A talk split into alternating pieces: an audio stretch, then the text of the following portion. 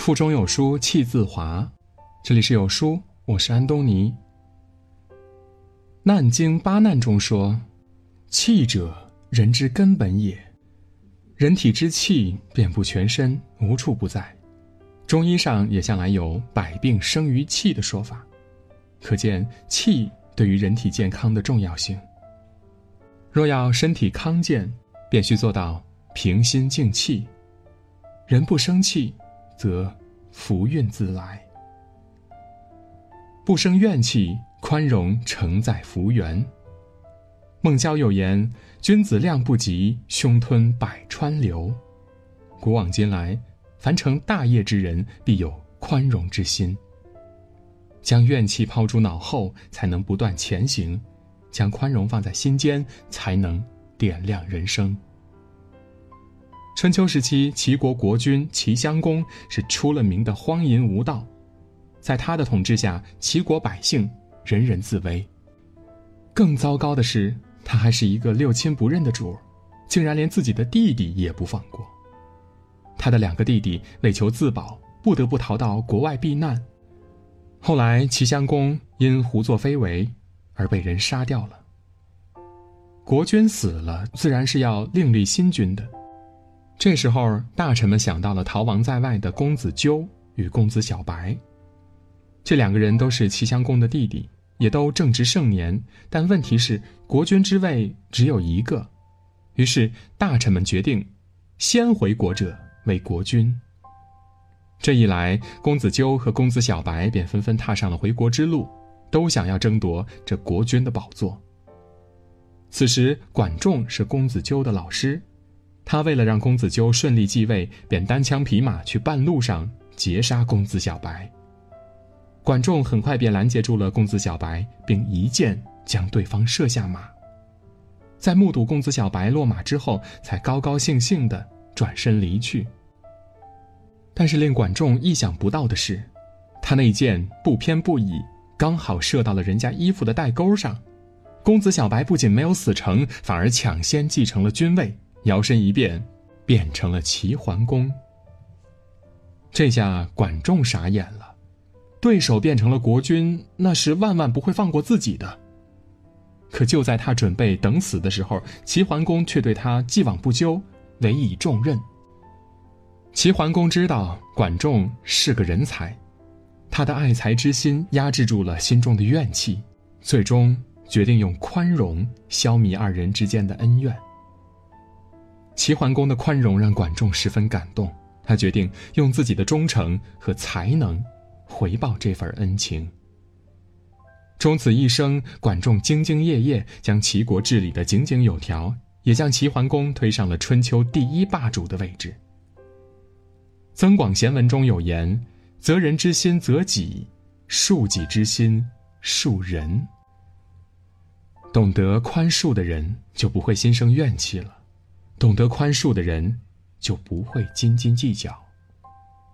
成功与失败，往往就在于你的一念之间。心宽了，福缘自来；心窄了，伤人害己。不生怒气，理智看待问题。冯梦龙曾说：“怒中之言，必有泄露。”当一个人怒气上头时，便会将微不足道的小事儿无限放大，使自己的行为偏离轨道，最终导致丑态百出。处事不生怒气，理智的看待问题，方是为人处事之道。在很久以前，有一个脾气不好的年轻人，稍有不称心便怒气冲冲，四处找人打架，因此人们都很厌恶他。有一天，年轻人在闲逛时，偶然来到了大德寺，正巧遇到清心禅师在讲佛法。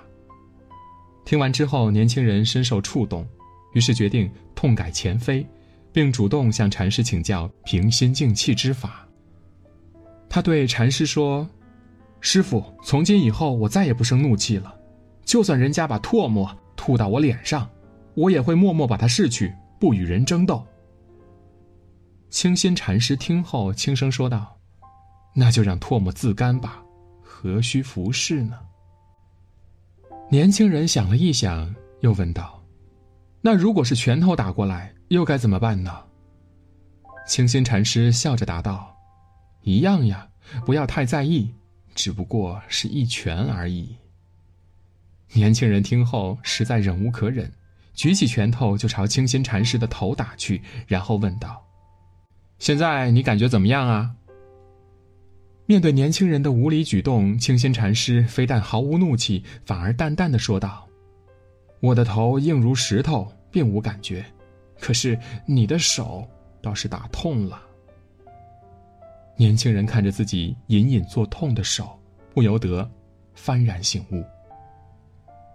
从那之后，他再也没有与人发生过争执，也因此赢得了乡里邻居的一致称赞。经常发怒的人，其实是拿别人的错误来惩罚自己。表面上看似教训了别人，实际上却伤害了自己的健康。发怒是本能，不怒才是本事。著名作家冯骥才便很少发怒，无论处境多么糟糕，他都不会让愤怒淹没理智。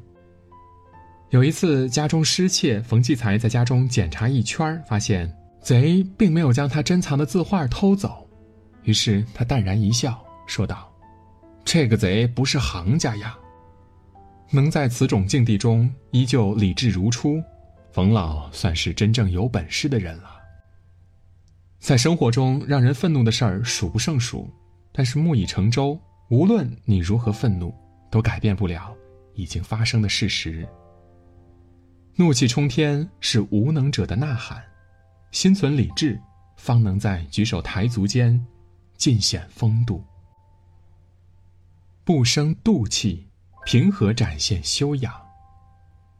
周国平曾说：“嫉妒是人性，不因为嫉妒而失态乃至报复，则是修养。”我们无法压制人性，但是可以做到有教养。羡慕他人心想事成，却恨自己坎坷不顺；羡慕他人成就辉煌，却恨自己碌碌无为。如此，则必心生妒气。心生嫉妒虽是人之常情，但我们若能以平和之气及时调整好自己的心态，则会省去很多不必要的麻烦。晚清名臣曾国藩便是一个善用平和之气替代嫉妒之心的人。曾国藩是湘军领袖，他的麾下可谓是藏龙卧虎，除了李鸿章、左宗棠之外，还有很多能力极强的人才。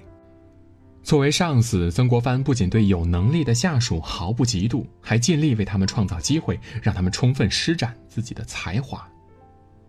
曾国藩在晚清官场中沉浮了三十余年，深知不嫉妒的重要性。为了使子孙后代也能明白这一道理，他曾经写下《志求诗二首》，告诫子孙要不智不求。其中的“不智”，便有不嫉贤害能、不妒功争宠的意思。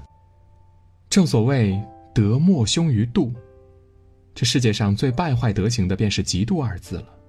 若不能除去嫉妒之心，便很难有什么大的作为。